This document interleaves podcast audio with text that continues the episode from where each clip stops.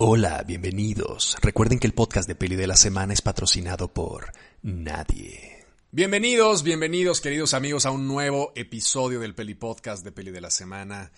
Y en esta eh, ocasión tengo un tema de muchísima actualidad, un tema eh, que está en boca de todos, eh, un tema que habla de lo informado que estoy y de que siempre les traigo los últimos, las últimas noticias, los temas más calientes y todo lo que se cuece justo en el momento en que se genera, en que se genera la noticia. Y hoy vamos a hablar precisamente de algo que está todo el mundo hablando en este momento, que es Game of Thrones, una serie, una serie que se acaba de estrenar, este, y que yo vi, eh, que acabo de ver, después de pasar varios años en, este, negación total, pensando que la iba a odiar.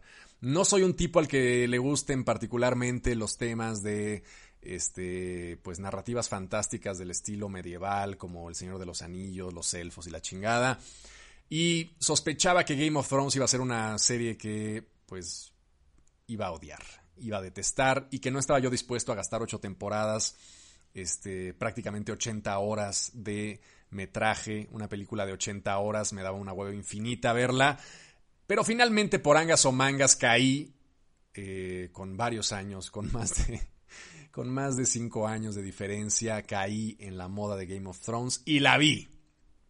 Ahora, eh, es interesante, me parece interesante el ejercicio de ver una serie completa, porque sabemos que creo que ahora están financiando o tratando de levantar un proyecto que nos va a hablar de la dinastía de los Targaryen, este, y ya vi como algunos eh, anuncios como de prepárense porque ya viene.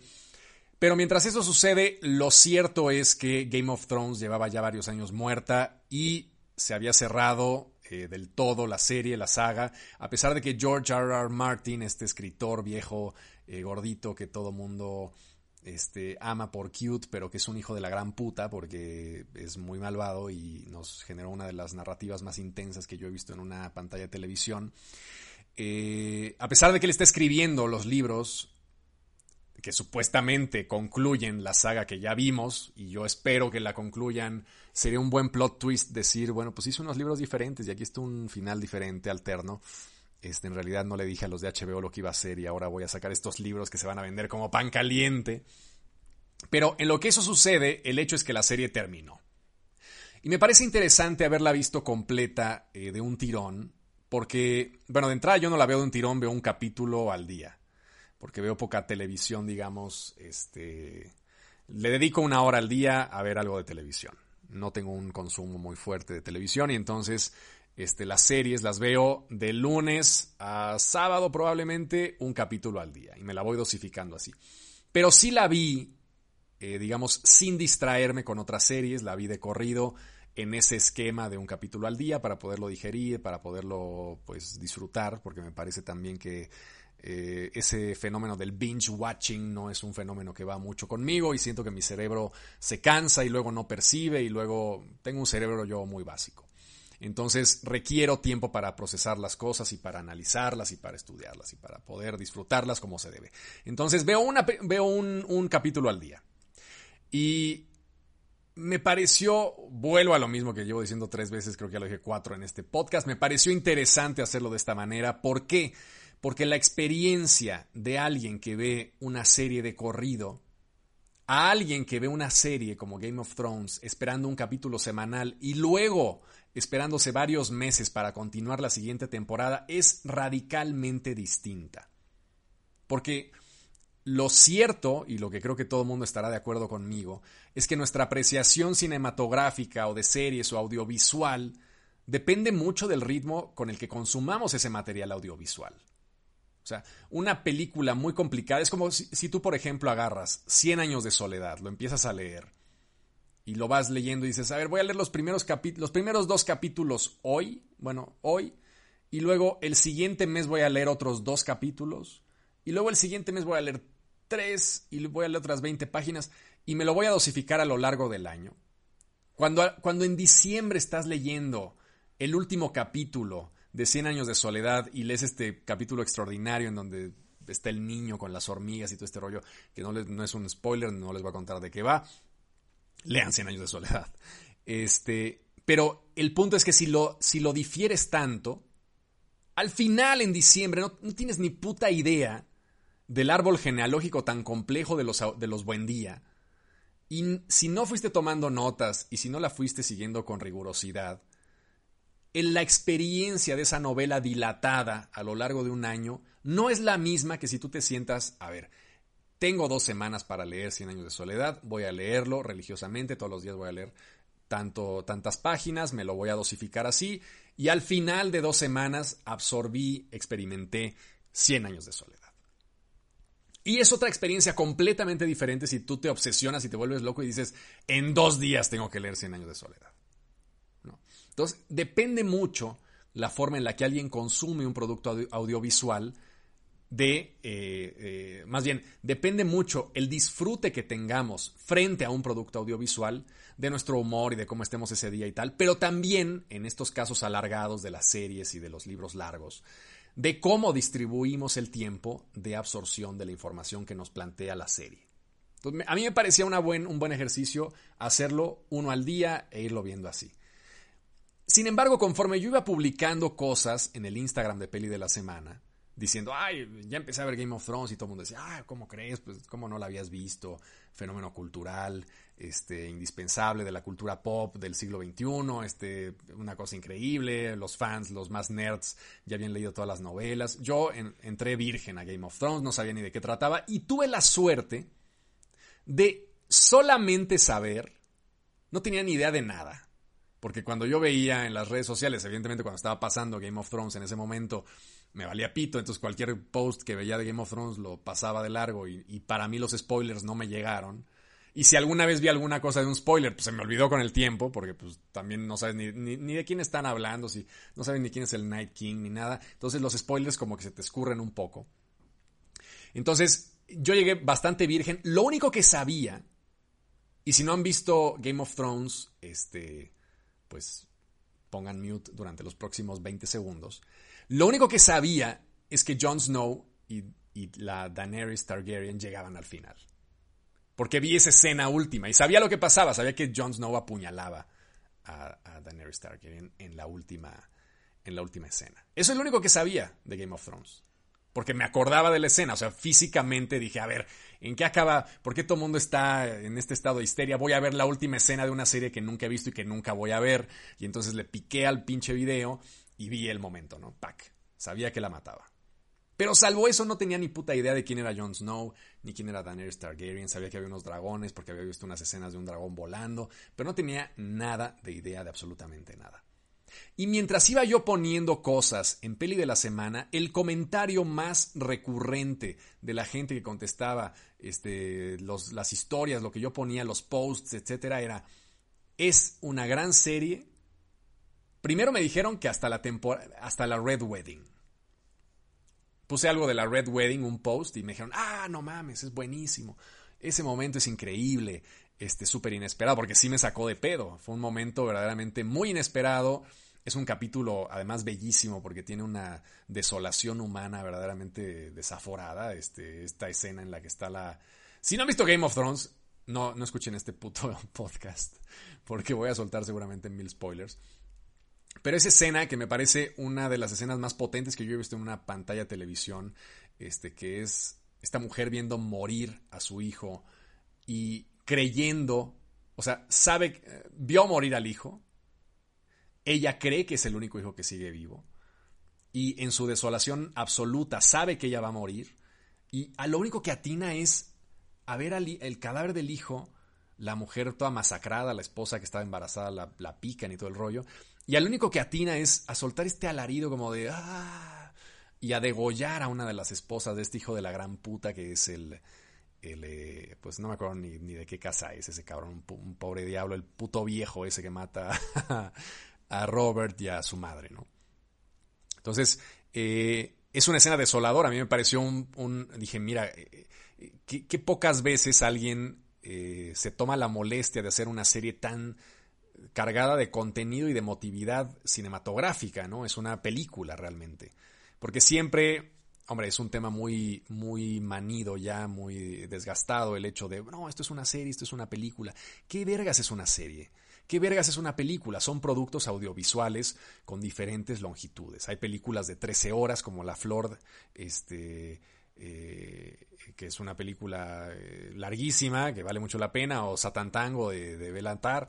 Eh, y hay este, series de cinco capítulos que a lo mejor duran menos que Satantango. Entonces, realmente es, un, es una frontera que cada vez tiene menos sentido planteársela sobre todo con productos tan elaborados como Game of Thrones, que tiene una calidad cinematográfica apabullante, que va subiendo incluso de nivel. ¿no? Al principio sí es un poco, un poco más eh, seriada, un poco más en el canon de la serie, sí tienes el castillo y lo que quieras, pero las últimas temporadas, las 5, las 6, las 7, la 8, son, son temporadas con una ambición audiovisual verdaderamente a niveles cinematográficos. Ahora, independientemente de eso, el comentario más común de los seguidores de Peli de la Semana conforme yo iba viendo la serie era, después de la Red Wedding todo está mal. Deja de verla, deja, a ver cabrón, si ya me eché, si ya me eché tres temporadas o cuatro temporadas, no sé en qué temporada ocurre, cabrón, la voy a seguir viendo, ya no me chingues, no la voy a dejar de ver, ¿no? Y me ha gustado además, o sea, me parece una serie impredecible, este, hasta cierto punto sorpresiva, con personajes que me interesan, eh, los personajes secundarios están muy bien perfilados. O sea, realmente era una serie que me, atraía para sorpresa mía. Yo entré con todas las ganas de no verla. Dije, voy a ver dos capítulos y la voy a mandar a la verga porque va a ser una pendejada. Este. Y me decían, deja de verla, cabrón. Primero, el, el, ánimo de decirte como de, detente, no hagas esta pendejada, ¿no? Como la gente avisándote, no cruces esa calle porque no es una calle, es un puto abismo y te vas a caer te va a atropellar este güey, yo vengo del futuro, en dos horas no cruces la calle que está en la esquina de la Roma y no sé dónde, insurgentes, porque este, te va a atropellar un pinche pecero. Este, y la gente estaba como muy indignada de que yo siguiera viendo la serie, ¿no? Pero bueno, independientemente de eso, deja de verla después de la Red Wedding. Empecé a ver la cuarta y dije, no mames, muy bien. Este, se, escabechaban a, este rey insoportable, infantil, este que se me va ahorita el nombre, que no es Tommen, sino es el King Joffrey. Luego salió el personaje, este, este nano formidable que, que, eh, es, básicamente el gran héroe de la serie, el gran personaje de la serie, que a mí me, encantaría que Tyrion eh, hubiera tenido un poco más de protagonismo, a pesar de que tiene un gran nivel de protagonismo en la serie. Y es un hombre que además tiene un rango vocal que me alucina, ¿no? Es una, es una voz de esas que te enamoras de esa, de esa voz, ¿no? Ahora, seguí viéndola y dije, no mames, la cuarta está también muy buena, ¿qué pedo? Bien, se murió este güey. Y luego además, y luego la seguí viendo y, sale este, este villano verdaderamente demencial, alucinante, que es este, el bastardo de los cabrones que toman Winterfell soy pésimo para los nombres, entonces no, les voy a decir el nombre, igual después me acuerdo quién chingados es. Y luego viene la batalla de los bastardos y digo, no mames, que es, que es un momento además como de parteaguas entre la narrativa convencional de una serie y un momento ya muy cinematográfico en el que tienes un capítulo con una batalla perfectamente hilada, perfectamente cerrada, este, en la que además no solamente el, a nivel estético es una cosa sorprendente, estas escenas cuando Jon Snow está, se acaba de, la acaba de cagar, porque además me fascina que Jon Snow sea un pendejo. Me fascina. Me fascina que el personaje de Jon Snow, que es el héroe de la puta serie, sea un pendejo. Sea un tipo completamente manipulable, sea un tipo que cae en las trampas más evidentes. Ramsey se llama el pinche villano. Cuando Ramsey manda al hermano a medio del campo y le dice, corre hacia tu hermano que está del otro lado y avienta una puta flecha al aire. Me fascina que Jon Snow caiga en la trampa. Me fascina porque es un humano, es un ser humano completamente, ¿no? Cualquier otro hubiera tratado de evitar. Realmente, el único eh, Ramsey, que es el gran villano de la serie, según yo, ni siquiera el Night King, el gran villano táctico de la serie es Ramsey, que es un hijo de puta sádico maravilloso que me fascina. Este, realmente su único error es, es, no ver el puto futuro, porque jamás podría haber anticipado que iban a llegar, que iba a llegar la hermana con el otro ejército de gente fuera. Porque había planeado hasta el último segundo la puta batalla de los bastardos. La había planeado hasta la más mínima coma, sabía perfectamente cómo operaba su adversario, era invencible. Su único, su único error fue no poder ver el futuro. Y claro, lo derrotan no porque Jon Snow sea un estratega, Jon Snow es un pendejo. Entonces, me fascina esa construcción de personajes. Son personajes completamente fallidos, los héroes. Son personajes que además su bondad les genera una serie de problemas. O sea, su bondad los hace inviables para el trono, de alguna manera. Entonces, eso me encanta de la serie. Me encanta que los héroes sean personajes completamente fallidos. Me gusta también, además, que las mujeres tengan ese papel protagónico, porque cuando Jon Snow la cagotea, a pesar de que es el gran héroe de la serie, cuando la cagotea todo el tiempo, las mujeres son las que están llevando la narrativa de alguna manera. Las dos hermanas, que son unas auténticas diosas, este, me fascinan, ¿no? O sea, eh, Aria, que es esta especie de sicaria, este, sicaria, eh, no sé cómo llamarlo, mística, que pasa por este proceso de trabajo con los sin cara, este, que si es alguien, que si no es nadie, que si tiene que olvidar su pasado, que luego usa estas caras para vengar eh, la familia, cuando ya no hay ni siquiera una familia que vengar en muchos de los casos, es algo que me parece sorprendente. Y luego Sansa, que es una mujer uno de los grandes personajes de la serie, que vemos su, su paso por cada una de las temporadas. Su evolución es, probablemente el personaje que más evoluciona, ¿no? Todos siguen siendo como estos bastiones monocromáticos de, Littlefinger es un hijo de puta manipulador. Este Varys es este güey pelón, castrado, que este, su especialidad es la información. O sea, como que todos son hasta cierto punto monocromáticos en el sentido de que su evolución es parcial. Pero la evolución de Sansa, de esta mujer tímida, este, sumisa, tal, a, este, a esta especie de dominatrix eh, formidable de, Winterfell que se convierte como en la gran eh, jefe del, norte, me parece verdaderamente bellísimo. Y en la gran estratega ¿no? del norte. Formidable. O sea, eso me encantó. Ahora, conforme iba avanzando, cada vez la gente me seguía diciendo, cabrón, deja de verla. Ah, es la cuarta temporada. Ahí se acaba lo bueno. Ah, es la quinta temporada. Ahí se acaba lo bueno. Ah, ya se acabó la batalla de los bastardos. Ahí se acaba lo bueno. Y yo sabía, dentro de lo poco que sabía, porque tampoco quise investigar de más, porque evidentemente me va a chutar un spoiler ahí muy cabrón. Este, no quise investigar más este, a mí me, habían regalado los libros de George R. Martin, que los tengo ahí y que no los voy en la puta vida porque tampoco soy tan fan. Este, pero tengo ahí como una especie de paquete que vienen, eh, creo que son cuatro o cinco, ya no me acuerdo. Eh, y, y, sabía yo que las últimas dos temporadas era el momento en el que los showrunners de la serie alcanzaban la narrativa publicada de George R. R. Martin. O sea, había un momento en el que ya no había nada publicado que fuera el canon de la serie. Y que tú, lo que sí sabía también es que el final, al menos de lo que yo entendí, este, es un final auspiciado por George R. R. Martin. O sea, él había como dado su venia, había dado como una serie de directrices y, y, había dicho, bueno, mira, más o menos la historia de estos cabrones va por aquí, más o menos tiene que llegar a este punto y el desenlace tiene que ser este, porque este es el desenlace lógico de la serie.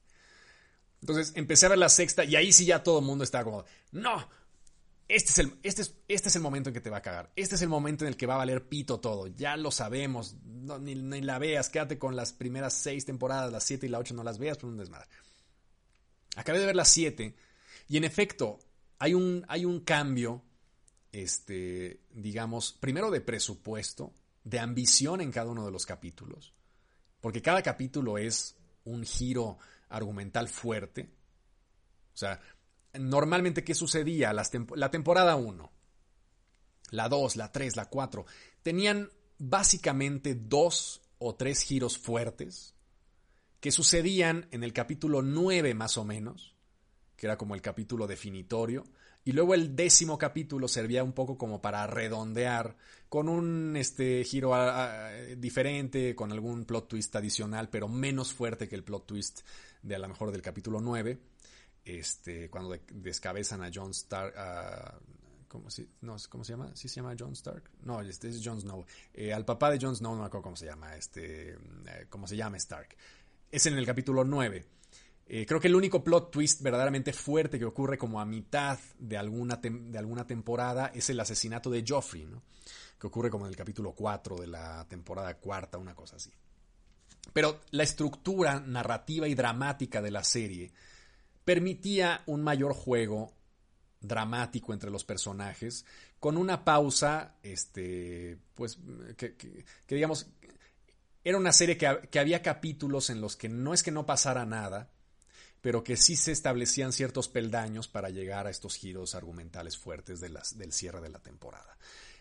Es cierto, y eso sí lo concedo, que en las temporadas 7 y 8, esos giros o esa progresión argumental no existe. Eh, cada uno de los capítulos está orientado a ser una aventura prácticamente autocontenida que evidentemente abona a la, a la, al, digamos, a la narrativa global, pero también es cierto que cuando llegamos a las temporadas 7 y 8, los bandos, que en la temporada 1 había como 5 o 6 líneas narrativas diferentes, en las 7 y en la 8 ya nada más hay dos líneas narrativas. Está Daenerys con Jon Snow y los buenos. Y luego está la hija de la gran puta también, está la reina de los siete reinos, que después de que se suicida su hijo, que era un tibio, este, un pobre niño también, no es que sea un tibio, si a mí me ponen también en esa situación, igual también me mato, este que era el King Tommen. Pero la reina, eh, la narrativa, la única narrativa son esas dos narrativas. Entonces ya no puedes argumentalmente, o sea, mi defensa un poco de esas dos últimas temporadas es que ya no puedes hacer una transición tan sencilla como de ir construyendo personajes, cuando ya, ya los personajes están de entrada construidos perfectamente. Pocos tienen una progresión eh, como Sansa, ya sabes perfectamente para dónde van, sabes perfectamente sus atributos personales fundamentales. Este, Arya ya es Arya, Sansa ya es Sansa, Littlefinger ya es Littlefinger, ya, o sea, ya todos han llegado como ese punto climático en su construcción de personaje. Y en las dos últimas series lo que tienes que hacer es enfrentar estas dos posiciones.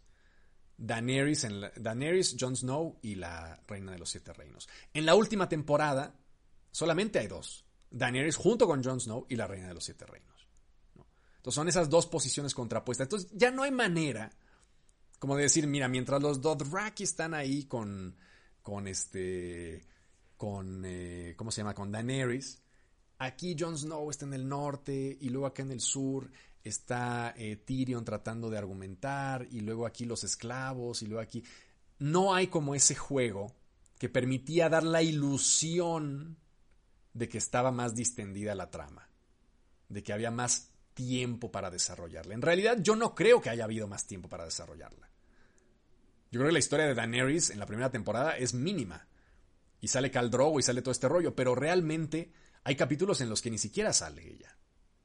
La construcción de estos personajes es mucho más intensa en las últimas temporadas. Se siente más apresurado porque solamente hay dos o tres líneas argumentales, ¿no?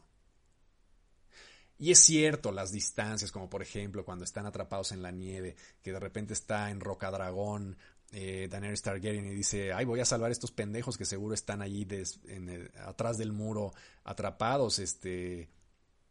Y le mandan un cuervo, que además los putos cuervos, este, joder, parece que... Parece que los cuervos fueran este, telegramas, o sea, realmente pinches cuervos traen una condición física del carajo y tú mandabas un cuervo del, este, del borde del muro y lo mandabas al, a King's Landing y llegaba en dos putas horas, ¿no? Cuando te habías tardado siglos en llegar en tu expedición a caballo al, muro. Ahora, entiendo eso, entiendo esas contrariedades. Es un poco lo que me pasa con Tenet, ¿no? Que estoy dispuesto a pasar esos, esos aspectos técnicos en función del desarrollo dramático de la serie. Ya sé que estás a tomar por culo el muro y que el hecho de que Daenerys haya volado en los dragones y llegado allá no le hubiera tomado este, una hora, ¿no? Mandaron eh, un, cabrón, un hijo de puta se escapa de los muertos vivientes que están ahí en una película de George A. Romero, están ahí Jon Snow y sus, y sus huestes. Y luego se escapa un cabrón, que es este güey que salió en Skins, que me parece puta madre, un actor muy bueno. Se escapa, va al, llega ahí con los del norte, le amarra una notita en, el, en la pata al cuervo, y en menos de 24 horas ya está Daenerys ahí con sus dragones echando pedo. Luego matan ahí a uno de los dragones, lo hacen un dragón zombie, que me parece también una cosa muy de puta madre. Y entiendo esas inconsistencias, las entiendo perfectamente.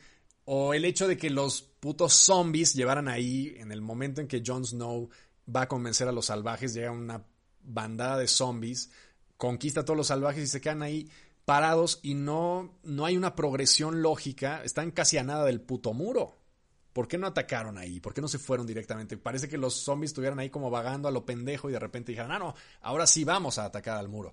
O sea, realmente como que sí hay cosas muy inconsistentes en cuestiones técnicas. A mí, realmente esas inconsistencias me las pasé por el arco del triunfo y me dieron igual. No me preocupaba este, eso, lo que yo quería era pues el desarrollo dramático de la serie. Y la siento apresurada, pero también la siento muy ambiciosa y me gusta esa ambición. Es un poco, es, es justo el argumento que di para Tenet. O sea, es una película inconsistente, es una película que no tiene pies ni cabeza en algunas cosas, otras que tiene errores flagrantes de concepción argumental, pero que en el fondo, después de todo, a pesar, vuelvo a Game of Thrones, a pesar de sus bemoles, es una serie que me mantuvo interesado durante seis temporadas muy bien, durante siete, porque la séptima también me parece buena. Y la octava temporada que tiene todos estos rollos de que Jamie se coge a, este, a la mujer caballero, que además me parece una cosa muy bella, que me encantó. Este, pero luego la deja y, o sea, hay como cosas ahí que no cachan. Y luego realmente el asesinato de Johnny Daenerys es verdaderamente anticlimático. Este, es una escena que carece por completo, tiene una frialdad espeluznante. Eh, nadie en la puta vida dijo, ay, no mames, o sea, jamás sentí lo que sentí con la Red Wedding, jamás sentí lo que sentí con estos plot twists maravillosos de la serie. Incluso hasta lo veías un poco venir, este, como que ya te habían preparado para que esa salvajada de quemar toda la puta ciudad de King's Landing eh, desencadenara precisamente la excusa perfecta como para derrocar a, a Daenerys y que Jon se convirtiera en el rey del mundo este, me pareció muy anticlimático. Ahora, en la construcción de la serie, el cierre, el hecho de que no le hayan dado el mandato a Jon Snow y se lo hayan dado a Bran, que me pareció la cosa más pinche lógica de la puta historia, este, me gustó mucho. O sea, es un cierre lógico, es un cierre que tiene sentido. Jon Snow en la puta vida iba a ser un buen rey, era un pendejo. Ese güey le iban a vender unos dulces caducos y lo iban a mandar a la verga, lo iban a matar. Le iban a dar un tinlarín caduco y se va a morir a los dos, a los dos meses de reinado. Bran, en cambio, que es un cabrón, que ya ni siquiera es Bran, es una especie de oráculo de Delfos este, en esteroides, me parece un grandísimo rey, ¿no? O sea, es un cabrón que puede ver el futuro. Este, me pareció un gran giro ese. Y además me fascinó el puto momento en el que a Tarly, el, este güey que es como todo educado y que fue a la, a la ciudad de él a estudiar y, y, es el gran como maester de la, del reino y todo este rollo, se le ocurre la pendejada de proponer una democracia y todo el mundo lo mandó a tomar por el culo, como debería de ser. Este, le dijeron, güey, neta, ¿quieres una democracia? Estás pendejo, cabrón. Me fascinó eso también. Porque la democracia, amigos, me deprime todos los días de mi puta vida, de mi puta existencia. También me deprimiría seguramente si hubiera una monarquía o si hubiera una, este, una dictadura, porque sería probablemente un hijo de puta el que tomara el poder, pero me deprime la democracia. Entonces me dio mucha risa que a Samuel Tarly lo mandaran a la verga con su concepción de unos siete reinos democráticos. En fin, la disfruté. Ahora, toda esta media hora que les he estado hablando de cosas medio inconexas, pero que van a un punto final, es precisamente que creo que la disfruté porque la vi corrida, porque la vi toda de un tirón, porque la vi en una consecución que me dio mucho placer durante un mes de mi vida. Y entonces esos errores argumentales que a muchos de ustedes les causaron conflictos terribles y que hicieron mentar la madre a los showrunners, a mí no me pesaron tanto porque acababa de experimentar una serie de placeres muy fuertes asociados a los capítulos previos de la saga. Y dije, ay, sí cerró bien. Es como cuando ves una película que está de puta madre y el final es como, no está tan mal. Es un final lógico, tiene sentido. Pero mira cómo me la pasé hace dos días con la batalla de los bastardos. Mira cómo me la pasé hace cuatro con el puto Red Wedding. Entonces, siento, y esto me abre una, un, que alguien tendría que hacer una puta tesis que yo le dirigiera, en torno a la forma en la que consumimos los medios audiovisuales.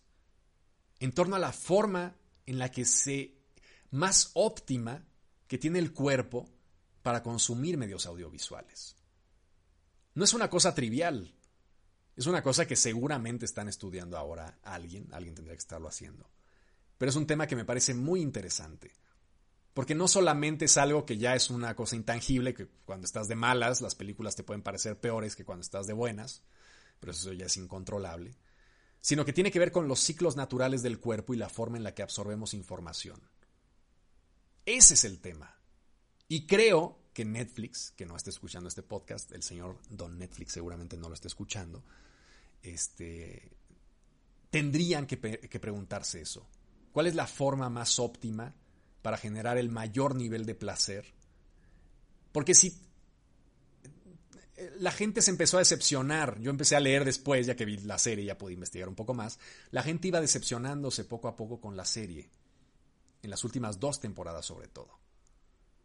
Pero si la hubieras soltado uno por semana, evidentemente es imposible, porque levantar una cosa de esa envergadura este, durante un proceso tan corto de tiempo es imposible.